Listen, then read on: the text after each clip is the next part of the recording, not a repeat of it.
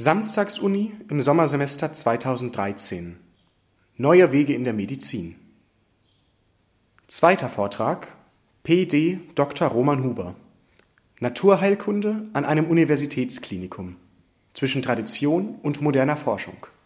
Sehr geehrte Damen und Herren, ich freue mich, dass Sie trotz des strahlenden Wetters so zahlreich hierher gefunden haben und sich für die Naturheilkunde interessieren.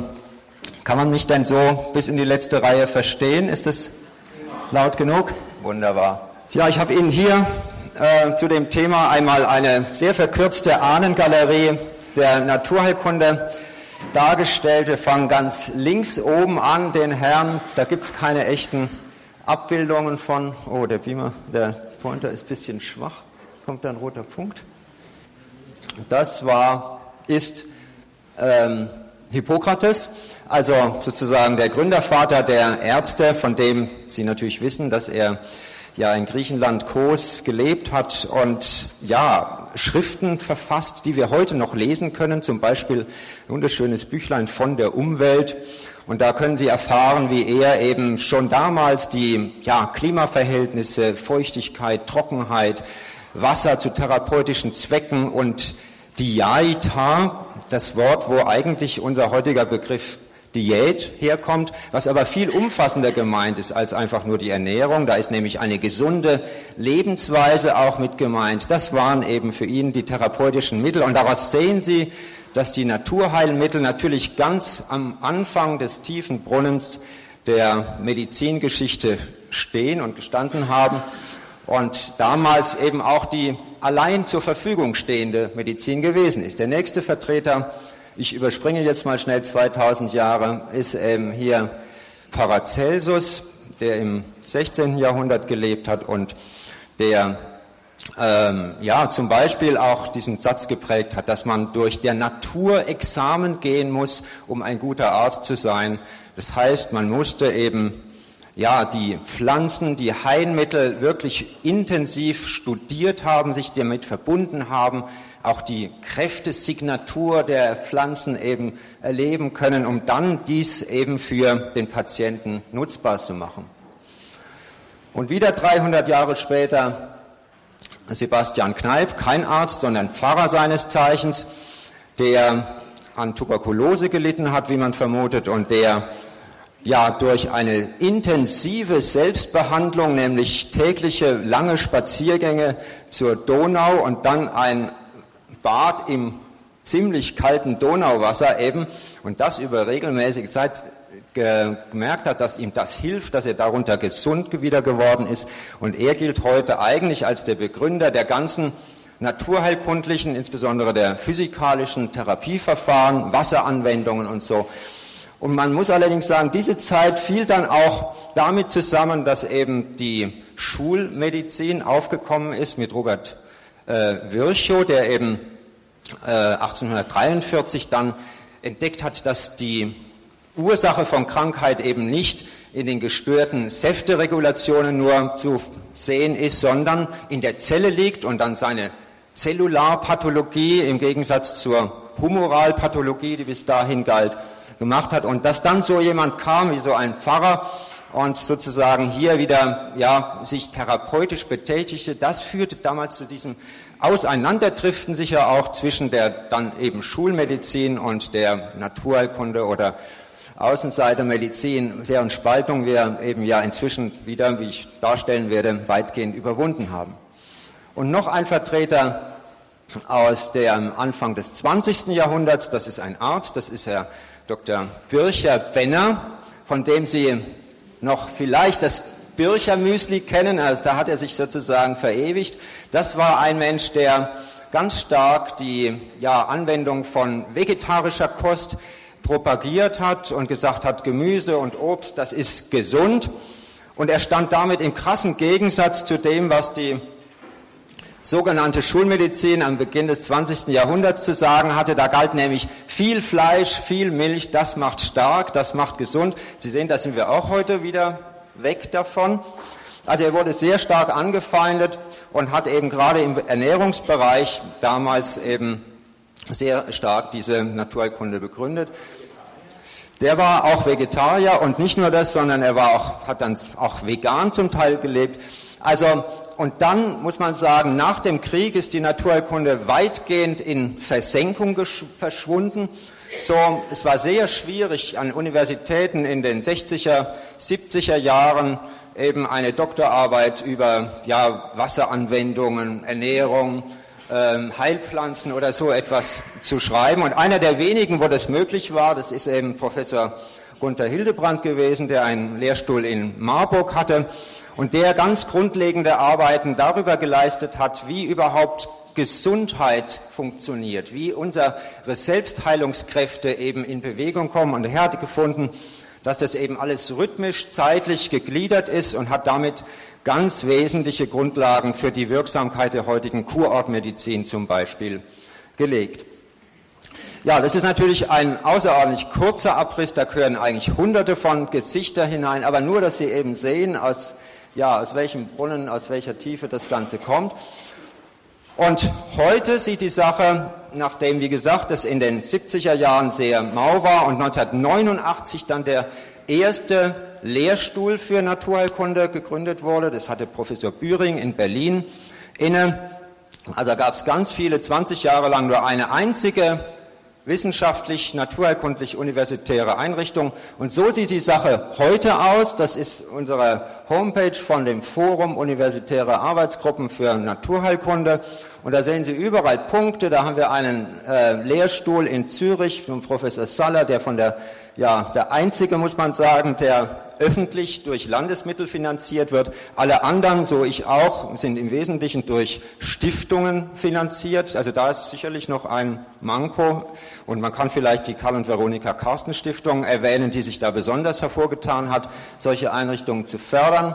In Bern gibt es einen Lehrstuhl in Wien gibt es Arbeitsgruppen. Das ist hier der deutschsprachige Raum. Und da sehen Sie, dass neben Freiburg eben, ja, es gibt eine Professur in München inzwischen, es gibt drei Professuren in Berlin, es gibt eine in Rostock. Wo ist sie denn? Da oben. Und dann gibt es einen Lehrstuhl in Essen und in Wittenherdecke und Arbeitsgruppen in Heidelberg und in Mainz und so weiter. Also Sie sehen, das hat sich tatsächlich deutlich in den letzten, muss man sagen, 20 Jahren entwickelt. Und äh, zugrunde liegt dem natürlich sehr wesentlich, dass Sie bzw. die Bevölkerung in Deutschland ganz starken Wunsch hat, naturheilkundlich behandelt zu werden. Und das zeigen hier solche Allensbach-Umfragen auch über die Zeit hinweg. Also wenn man Menschen fragt, wer schon hat Naturheilkunde eingenommen hat, dann sagt man, das sind bestimmt 70, 80 Prozent zum Teil. Wenn man fragt, wer würde sich denn gerne primär naturheilkundlich behandeln lassen, dann würden das eigentlich die allermeisten sagen. Also Chemie hat immer noch einen etwas unangenehmen Beigeschmack. Meistens ist es ja auch wirklich so, dass es nicht so gut schmeckt. Also ähm, und das ist gerade in Deutschland sehr wichtig und das ist auch ein Grund, warum wir letztlich diese universitären Aktivitäten auch haben, weil nämlich dann eben gerade über Stiftungen, also über die Bevölkerung letztlich Initiativen, die in Stiftungen eingeflossen sind, dann so etwas vorangebracht werden können. Während die Politik, muss ich nur sagen, auch bei den Grünen leider bisher das noch nicht verstanden hat. In den USA wird viel Geld von dem Gesundheitsministerium auch für äh, Komplementärmedizin, Naturkunde ausgegeben. In Deutschland ist das null. Wir müssen uns quasi überall kompetitiv auch mit der Schulmedizin über für Anträge bewerben. So, und auch am Universitätsklinikum in Freiburg, da haben wir mal eine Umfrage vor einigen Jahren gemacht.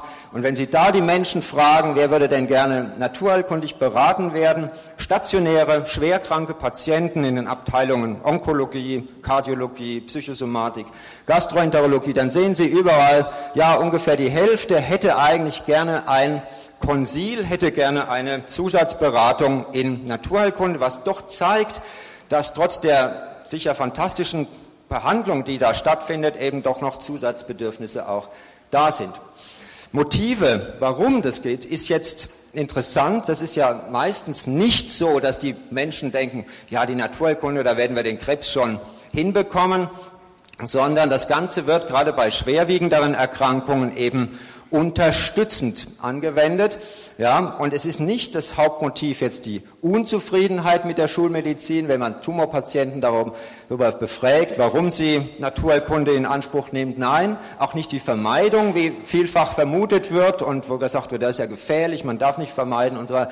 Nein, sondern die Menschen möchten selber etwas beitragen. Aktives Coping nennt man das heute, eigener Beitrag zur Therapie, möchten ihre Abwehrkräfte stärken. Das sind eigentlich die Hauptmotive, wenn man herumfragt, warum eben Naturheilkunde gerne angewendet wird. So, jetzt wissen Sie schon ein bisschen über die Verbreitung, Sie wissen über die Motivationslage Bescheid. Jetzt habe ich noch gar nicht gesagt, was sind eigentlich die naturheilkundlichen Verfahren. Und da ähm, ist es, glaube ich, ganz sinnvoll, weil da auch Missverständnisse doch da sind, einmal eine Begriffsklärung zu machen. Wir unterscheiden die klassischen Naturheilkunde oder klassischen Naturheilverfahren von den ja, von der Komplementärmedizin oder den erweiterten Naturheilkunde. Und im allgemeinen Sprachgebrauch wird es natürlich alles zusammengeworfen. Diese klassischen, das ist eigentlich das, was der Pfarrer Kneip, das waren fünf Säulen sind es eigentlich. Und ähm, ich habe Ihnen das alles nur mal in Bildern jetzt gezeigt. Da gehört eben die ganze Anwendung von Wasser, also Hydrotherapie ähm, und Thermotherapie, also wo auch Kaltreize oder Warmreize dann eben mit verbunden sind und die Bäderheilkunde, das gehört damit dazu.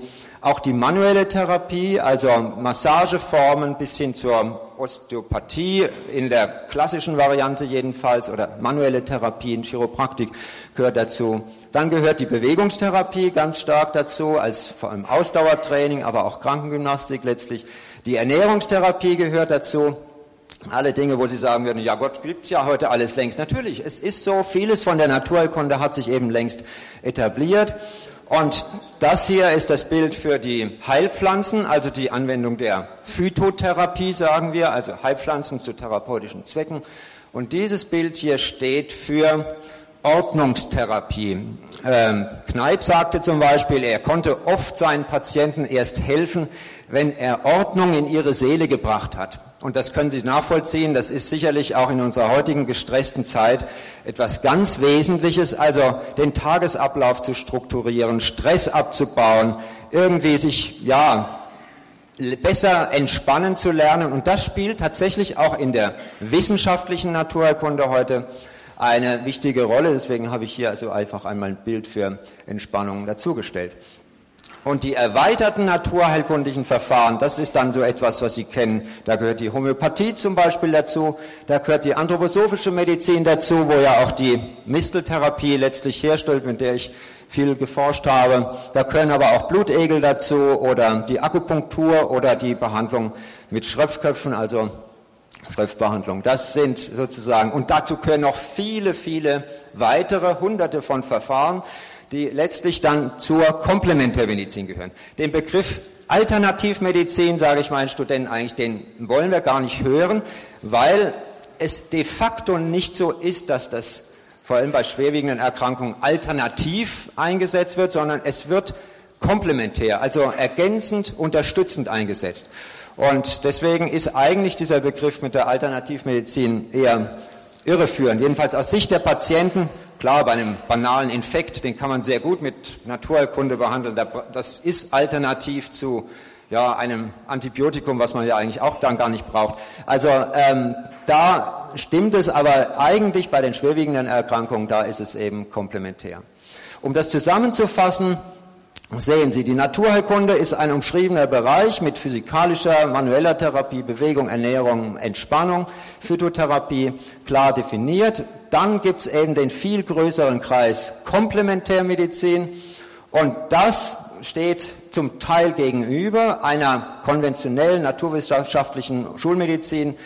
Ähm, aber es gibt eben auch eine große Schnittmenge, insofern eben diese naturheilkundlichen Verfahren ja inzwischen zum Teil längst Eingang in die ganz normale Patientenversorgung gefunden haben, wenn Sie nur an Bewegung oder Ernährungstherapie bestimmte Dinge äh, denken, wo sich ja auch die Richtlinien, wenn Sie an Bircher Benner und von damals mit dem vielen Fleisch und den Empfehlungen von der Deutschen Gesellschaft für Ernährung heute schauen, wo es auch heißt, ja, möglichst wenig Fleisch und viel Obst und Gemüse, also sich zum Teil ja auch angenähert hat. Gut, wo ist nun unser Platz in dem Ganzen? Also wir haben, wie es sich für eine universitäre Einrichtung so gehört, im Prinzip drei Arbeitsbereiche. Das eine ist äh, unsere Ambulanz, wo jeder hinkommen kann mit Überweisungsschein oder Selbstzahler, wie auch immer. Oder eben auch konsiliarisch, also wenn Sie in die Uniklinik eingeliefert werden und sagen, ich möchte aber nun gerne auch naturheilkundlich mitbehandelt werden, können Sie dem Stationsarzt sagen, bitte melden Sie ein Konsil an. Ähm, ich möchte gern, dass jemand von der Naturheilkunde zu mir kommt. Und dann kommen wir. Das läuft alles heute über Computer, elektronische Anmeldung und dann sehen wir das und kommen da dazu.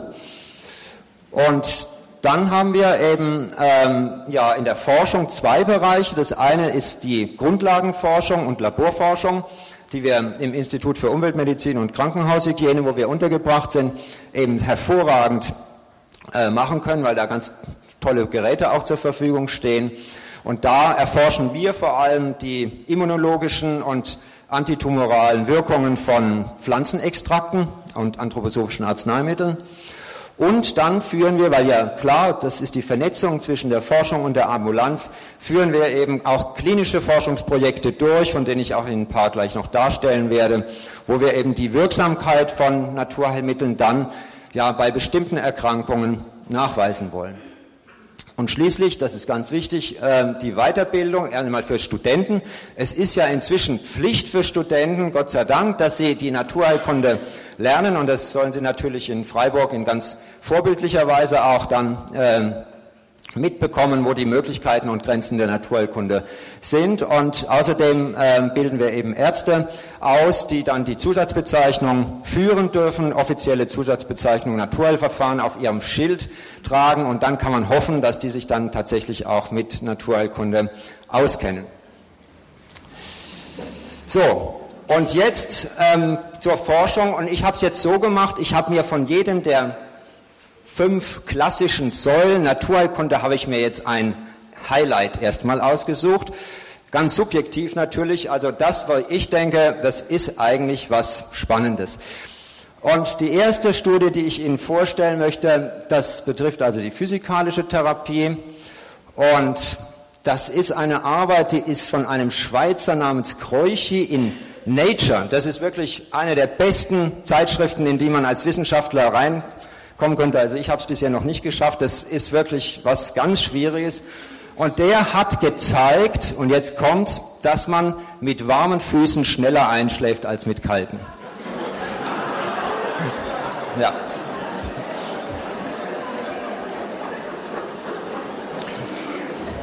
Also, das haben Sie alle schon gewusst. Sie sind im Prinzip auch in der Lage, ein Nature Paper zu schreiben. Aber Sie ähm, glauben es nicht, also selbst heute noch, wenn ich so auf Stationen gehe, auf Intensivstationen, wird überhaupt nicht auf die Füße geachtet und weiß man eben nicht, und man müsste eigentlich wissen, dass kalte Füße eben eigentlich ein Zeichen von Stress und Anspannung sind. Ja, weil, und jetzt wird es noch ein bisschen komplizierter, weil eben im Hypothalamus in unserer Hirnanhangs, also, also sozusagen an Unterteil unseres Gehirnes eben das vegetative Nervensystem reguliert. Und immer wenn Sie in Stress, Anspannung kommen, einen Vortrag halten müssen oder ähnliches, werden Sie merken, dass Ihre Hände und Füße kalt und feucht werden. Das ist also sozusagen ein Zeichen, wo auch jeder an sich selber so ein bisschen die subjektive Anspannung merken kann. So weit, so gut. Und jetzt ist es eben besonders, dass durch Wärmezufuhr, gerade in der Peripherie, also Fußbäder, Wärmflasche, dass dadurch eben dieser erhöhte Tonus des vegetativen Nervensystems, dieser Sympathikotonus, gesenkt werden kann. Und das ist der eigentliche Grund, warum hier mit warmen Füßen die Einschlaflatenz nur 10 Minuten und mit kalten Füßen, ist ja eigentlich paradox, also, aber hier 25 Minuten, also deutlich länger beträgt. Ja. Es ist tatsächlich so, dass diese Wärme, diese warmen Wärmflasche an den Füßen, dass die zu einer generalisierten Entspannung führt. Das ist nicht die Durchblutung an sich, nein, es ist eine Wirkung auf unser vegetatives Nervensystem. Und wenn Sie das weiterspinnen, dann können Sie auch sagen, ja, mit einem heißen Fußbad können Sie eben auch den Blutdruck senken, wenn der akut erhöht ist. Die Wirkung hält nicht besonders lange an, aber wenn Sie einen akut erhöhten Blutdruck, vor allem der untere Wert, der diastolische Wert, der steht eben auch für unseren Spannungszustand. Und da können Sie mit einem heißen Fußbad tatsächlich Blutdruck senken. Und Sie können insgesamt jemanden, der nervös, außer sich unruhig ist, können Sie mit Wärme beruhigen. Also die Zusammenhänge quasi zwischen Wärme und Entspannung gehen noch viel weiter. Und deswegen finde ich das eigentlich ein Highlight, dass das auch einmal hochrangig gezeigt wurde, auch wenn es, wie gesagt, von vielen Ärzten und auch Krankenschwestern diese Zusammenhänge noch nicht ähm, zur Kenntnis genommen wurden. Wir selber und das ist jetzt nicht unbedingt ein Highlight, aber das ist eben eine Studie, die wir gerade durchführen und weil es jetzt gerade um physikalische Therapie geht, wir untersuchen eine physikalische Therapiemaßnahme, auch ein uraltes Heilmittel, die Überwärmungsbäder. Vielleicht kennt es noch der ein oder andere von Ihnen. Ja, Schlenzbäder, das höre ich gerade. Also das sind Bäder, bei denen die Körpertemperatur erhöht wird und da versprechen wir uns eine Wirksamkeit bei der Depression ähm, weil bei depressiven Patienten der Temperaturrhythmus eben gestört ist, ist abgeflacht und durch diese Auslenkung der Körpertemperatur nach oben und nachher dann wieder nach unten erhoffen wir uns, dass es diesen Patienten einerseits besser geht und versuchen das auch mit modernen Methoden, nämlich an der Herzfrequenzvariabilität, also einer Feinuntersuchung der Herzaktionen, wo man auch das vegetative Nervensystem eben ja quasi ableiten kann, da, äh, nachzuweisen. Und wenn das interessiert oder wer jemanden kennt, den es möglicherweise interessieren könnte, habe ich draußen auch ähm, so kleine Handouts hingelegt, wo eine Telefonnummer von meiner Doktorandin steht.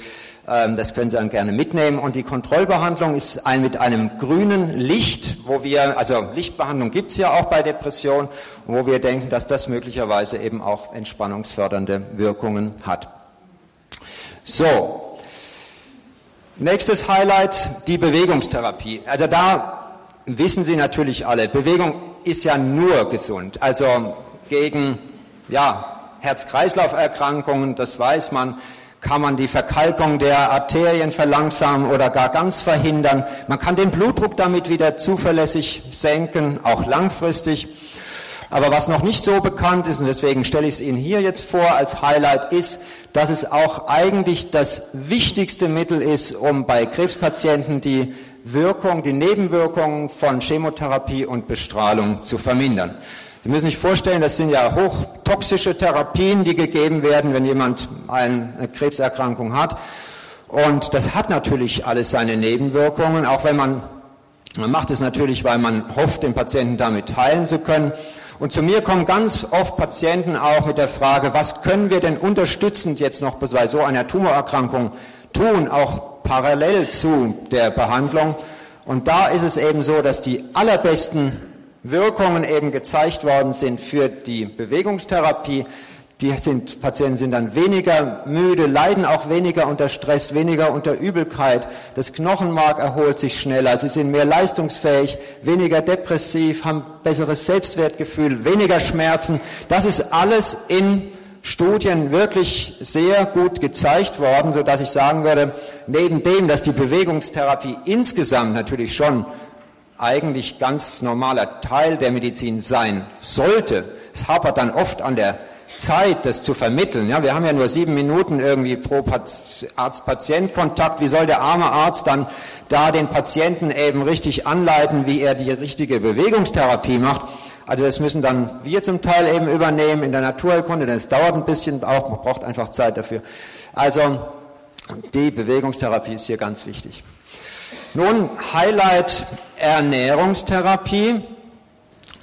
Ähm, das ist eine Studie, die ist auch in einem der besten Journals erschienen, auch schon ein bisschen her, im Lancet. Das ist sozusagen dasselbe Niveau, also wie Nature, also da, wo jeder Wissenschaftler gerne einmal publizieren würde. Und das war ein Norweger gewesen, der hat Rheumapatienten und jetzt Patienten mit einem echten entzündlichen Gelenkräumer, was ja auch nicht ganz einfach zu behandeln ist. Der hat die in zwei Gruppen eingeteilt. Die einen haben sich normal ernährt und die andere Gruppe hat sich erst gefastet, eine Woche Heilfasten gemacht und sich dann über zwölf Monate vegan ernährt. Vegan frage ich natürlich meine Studenten immer auch, was es ist, aber sie wissen es wahrscheinlich die meisten. Das ist eben gegenüber vegetarisch nochmal so, dass eben gar keine tierischen Produkte, vor allem auch keine tierischen Fette genommen werden. Das heißt, da fallen auch die Milchprodukte und Quark und solche Geschichten neben dem Fleisch und den Eiern, die sowieso, also die Eier fallen auch weg, neben dem Fleisch fällt es eben auch weg. Also es ist schon eine recht deutliche ähm, Umstellung und Einschränkung. Aber es ist auch nach meiner klinischen Erfahrung bei Rheumapatienten, bei Patienten mit Autoimmunerkrankungen, auch anderen, die beste naturheilkundliche Therapie, die wir da zur Unterstützung haben. Und die Patienten, die das durchhalten, wir machen es meistens so, dass wir sagen, probieren Sie es drei Wochen aus, dann wird man schon eine Wirkung sehen oder auch nicht. Und dann kann der Patient ja selber entscheiden, ob es dann weitergemacht wird. Also die profitieren tatsächlich insofern, dass eben weniger Gelenkschwellungen da sind, viel weniger Schmerzen da sind oft und deswegen diese Grafik hier, dass auch die sogenannten objektiven Parameter, also Labor wie Blutsenkung, C-reaktives Protein, ein Entzündungsparameter, hier dargestellt, oder die weißen Blutkörperchen, in der Gruppe, die jetzt gefastet hat und dann sich vegan ernährt hat, deutlich niedriger sind. Also die hatten wirklich im Blut auch weniger Entzündungszeichen, hier große Unterschiede, hochsignifikant gegenüber denen, die eben sich normal ernährt haben. Also, ähm, das ist ein Highlight zur Ernährungstherapie und noch ein Highlight zur Ordnungstherapie, also den Entspannungsverfahren.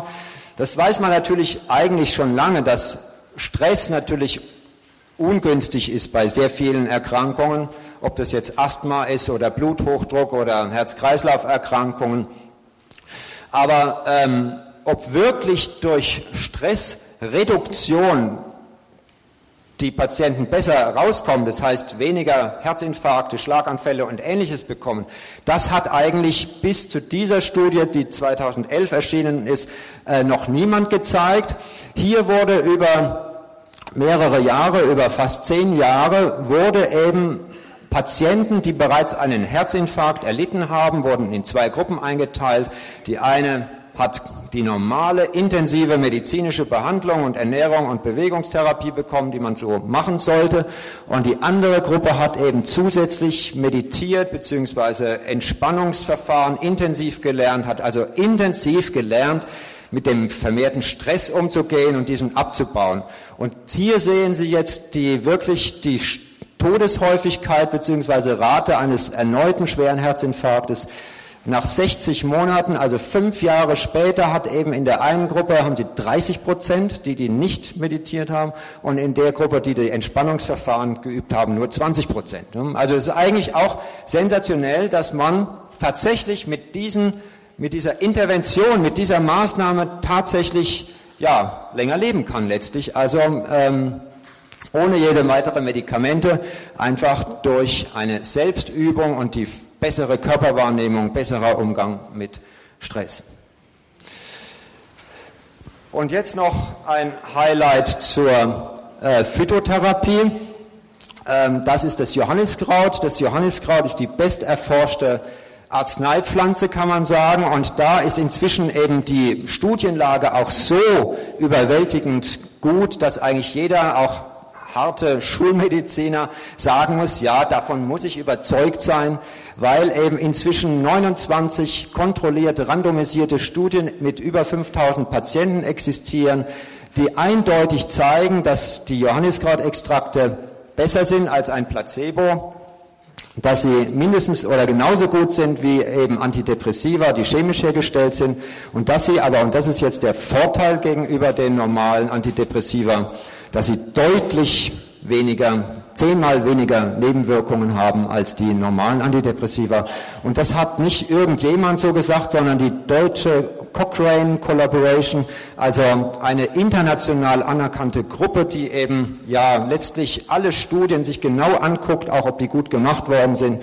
Und wenn die zu so einer Schlussfolgerung kommen, dann wird es normalerweise geglaubt, auch von, von jedem Arzt. Nur noch ein paar, weil gerade die Phytotherapie eben so ein Bereich ist, wo wir auch geforscht haben. Wir haben zum Beispiel eine Studie gemacht mit der Blutwurz, einem wunderschönen kleinen Rosengewächs, das auch demnächst in Freiburg, auch am Uniklinikum überall wächst auf den Wiesen und es ist das einzige Rosengewächs mit vier Blütenblättern. Daran werden Sie es erkennen. Also wenn Sie ein kleines gelbes Pflänzchen sehen, das nur vier Blütenblätter hat, dann ist es kein Gänsefingerkraut oder sonst irgendwas, auch keine Nelkenwurz. Das ist dann eine Blutwurz. Und die heißt deswegen so, weil sie in ihrem Rhizom, das recht kräftig gegenüber der kleinen Pflanze ist, wenn Sie die anschneiden, dann, klar, erscheint es blutrot, daher auch der Name. Das kommt durch einen sehr hohen Gehalt an Gerbstoffen, also Stoffe, die man früher zum Gerben von Leder zum Beispiel benutzt hat und die auf der Zunge sehr stark ja, zusammenziehend schmecken, adstringierend und die traditionell bei zum Beispiel Ekzemen also nässenden Hautekzemen oder bei Durchfällen angewendet werden. Und wir haben das mal in einer Studie äh, untersucht bei Patienten mit Colitis ulcerosa, also einer entzündlichen chronischen Darmerkrankung, die auch recht schwierig zu behandeln ist. Und da sehen Sie, das haben wir so gemacht, dass wir, das war eine Dosisfindungsstudie, da haben wir angefangen, die Patienten hatten so einen Beschwerdescore von acht, das war ungefähr zehn blutige Stühle am Tag, also die haben alle deutliche Symptome gehabt. Und dann, wenn man da eine Dosis, also drei Wochen lang diese Blutwurzkapseln gegeben hat, hat sich das von acht auf ungefähr fünf, also noch vier bis fünf blutige Stühle und weniger Blut eben reduziert. Dann in einer Behandlungspause wurde es wieder schlechter.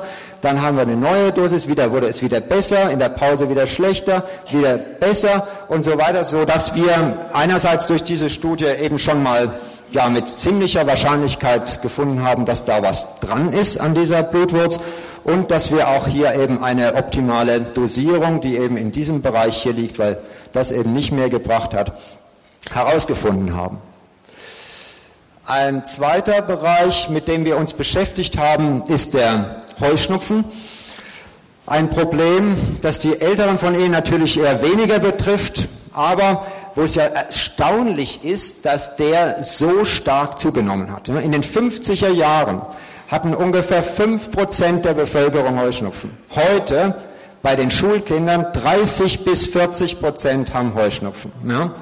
Zum Teil noch mehr. Also es ist wirklich, das kann natürlich, viele sagen, ja, es hat mit unseren Genen zu tun. Ja, wie sollen sich unsere Gene in den letzten 40 Jahren, 50 Jahren so verändert haben? Nein, was hat sich verändert, ist natürlich die Umweltbedingungen. Und um es kurz zusammenzufassen, es liegt halt daran, dass unser spezifisches Immunsystem, das ganz spezifisch gegen einzelne Viren, Bakterienbestandteile, auch Impfungen eben vorgeht, dass das überfordert und unser unspezifisches Immunsystem, das heißt Umgang mit Dreck, Kuhstall, solchen Dingen ganz allgemein, unterfordert ist. Also einerseits überfordert, andererseits unterfordert und das führt eben sehr wohl dazu, dass es dann eben vermehrt Allergien gibt. Und da haben wir ein pflanzliches Mittel aus Quitte und Zitrone einmal uns näher unter die Lupe genommen, was in der anthroposophischen Medizin schon seit 80 Jahren angewendet wird, was aber noch niemand richtig untersucht hat. Und das haben wir im Labor untersucht und haben geguckt, ob diese Extrakte eben jetzt in der Lage sind, Zellen, die für Allergie verantwortlich sind, das sind sogenannte basophile Zellen und Mastzellen, ob die in der Lage sind, diese zu beeinflussen. Und da sehen Sie, dass das sehr wohl der Fall ist. Also das ist hier, sind drei Konzentrationen von diesem Quitten-Zitronenextrakt. Und da sehen Sie, das ist die Kontrolle ohne Behandlung und das ist die Vergleichsbehandlung mit einem Antihistaminikum. Da wird natürlich die Histaminausschüttung, also die Ausschüttung von solchen Botenstoffen, die Allergiesymptome machen, verringert. Und das ist bei diesem Quitten-Zitronenextrakt eben dosisabhängig auch in beiden Zelllinien der Fall. Und hier haben wir die Toxizität angeschaut und gesehen, nein, die Zellen gehen überhaupt nicht kaputt durch diese äh, Dosen, ist also hervorragend verträglich, aber es verhindert tatsächlich die Freisetzung von solchen entzündlichen Bodenstoffen auf diesen Zellen, was dann ja wieder eben zur Allergiesymptomatik führt. Und das Ganze ist eine Rationale dafür, dass das eben dann auch als Spray angewendet wird. Und das Ganze haben wir in einer klinischen Studie sehr aufwendig weiter untersucht. Da haben wir ja, Pollenallergiker spezifisch provoziert mit Pollenallergen, sodass die richtig Heuschnupfensymptome bekamen, haben das Ganze gemessen hier mit einer Rhinomanometrie in der Kammer und genau geguckt, wie stark ist die Nase jetzt zugeschwollen. Und dann wurden die entweder mit Placebo oder mit eben diesem Nasenspray vorbehandelt.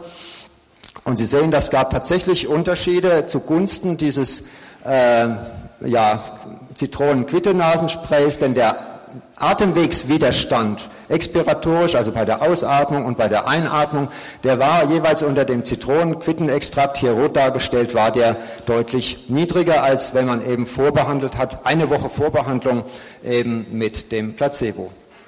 So dass man sagen kann, das haben wir noch nicht publiziert, aber das ist eine ganz äh, interessante Bestätigung auch dieser Wirkungen. Ein anderes Arzneimittel, das es schon ganz lange gibt und das wir eben auch wieder neu am Erforschen sind, das sind Birkenblätter. Die Birke ist ja ein traditionelles Heilmittel gegen rheumatische Erkrankungen und auch äh, so ein bisschen ja in der Frühjahrskur spielt es eine Rolle und um letztlich die ja ein bisschen auch die Ausscheidung über die Niere anzuregen und äh, da haben wir ein Präparat, das es gibt, das ähm, äh, aus Birkenblättern besteht. In Ampullenform ist es sogar zur Verfügung. Da haben wir geschaut, es wird gegen rheumatische, entzündliche, erkrankte Gelenke eingesetzt. Da haben wir geschaut, ob das die ähm, Aktivität von Immunzellen eben beeinflussen kann. Und da sehen Sie tatsächlich auch hier, das sind verschiedene Konzentrationen von dem Birkenblätterextrakt. Hier hinten ist die höchste Konzentration, da ist die niedrigste. Hier ist als Vergleich äh, ein Immunsuppressivum, was bei Rheuma gegeben wird. Und dann sehen Sie tatsächlich, dosisabhängig wird die Proliferation von Lymphozyten äh, gehemmt, und zwar, interessant, nur von aktivierten, also überaktiven Lymphozyten, während die normalen ruhenden Lymphozyten in Ruhe gelassen werden. Und das haben wir weiter untersucht, ähm, zusammen mit der Augenklinik. Das ist übrigens sehr interessant. Das wurde ja der Vortrag von Herrn Dr. Meyer ein bisschen falsch letztes Mal angekündigt, dass die Hornhauttransplantat und Naturheilkunde zusammengehören. Der Arme. Aber ähm, wir haben tatsächlich ein gemeinsames Projekt gemacht das wusste die BZ gar nicht, aber ich habe doch getroffen, ähm, dass nämlich dieser Birkenblätterextrakt wurde, das haben wir jetzt in einem Tierversuch machen müssen, weil es da keine andere Möglichkeit gab, um die richtige Dosierung herauszufinden. Das machen wir sonst nicht so gerne, aber in dem Fall war das nötig. Äh, an der Ratte wurden Hornhauttransplantationen durchgeführt und wir haben untersucht, ob man mit dem Birkenblätterextrakt die Abstoßung der Hornhauttransplantate reduzieren kann. Und die eine Gruppe von Tieren, die hat eben nur eine niedrig dosierte Immunsuppressivum, also Low-Dose Cyclosporin A bekommen. Und da sehen Sie, dass da in der Hornhaut sehr viel rote Entzündungszellen drin sind. Und die andere Gruppe von Tieren hatte eben dieses niedrig dosierte Cyclosporin A plus den Birkenblätterextrakt bekommen. Und da sehen Sie tatsächlich, dass sehr, sehr viel weniger von diesen roten Entzündungszellen da sind und dass wir damit viel besser auch hier, das sind andere Entzündungszellen, diese Abstoßung von Hormontransplantaten ähm, verhindern konnte. Was eigentlich sensationell ist, weil eben dazu gehört natürlich schon eine deutliche spezifische Wirkung, auch um solche Abstoßungsprozesse zu verhindern, sodass wir hoffen, dass wir da auch noch weiterkommen und eben nachweisen können, dass die Birkenblätter da einen Platz bekommen in der Behandlung von überschießenden Immunvorgängen. Ja, und dann etwas, noch ein Highlight, was jetzt eben ähm, zu den erweiterten Naturheilkundenverfahren gehört. Das ist die Sache mit den Blutegeln.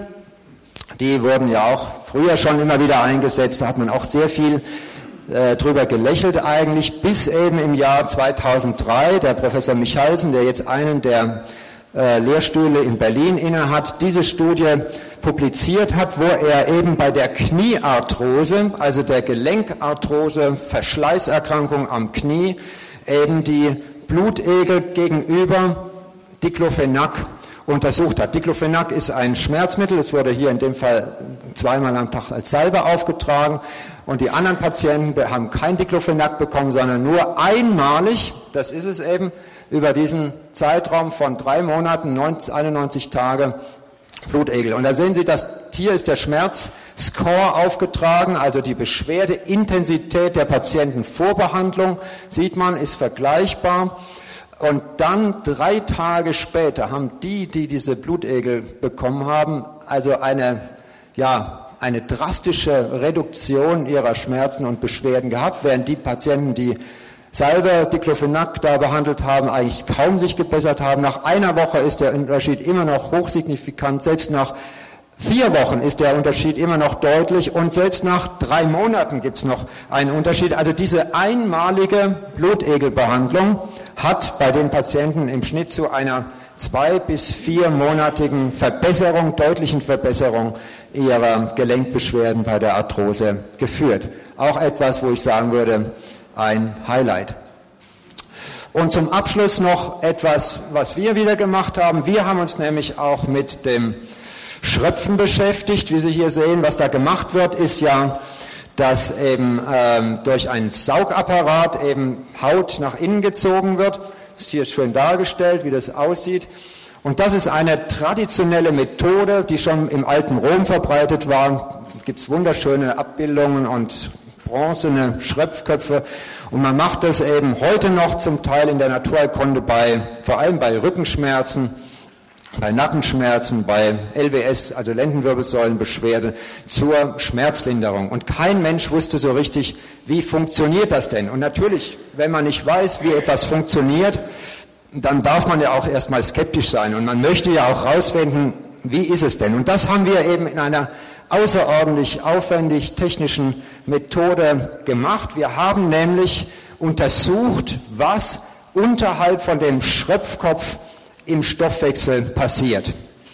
Und das haben wir so gemacht, dass wir unterhalb von dem Schröpfkopf ein Mikrodialysesystem eingesetzt haben. Also Dialyse sagt Ihnen vielleicht etwas, es kriegen Patienten, der Niere nicht mehr normal funktioniert und dann kann man mit der Dialyse bestimmte Stoffe aus dem ja, Blut normalerweise herausfiltern.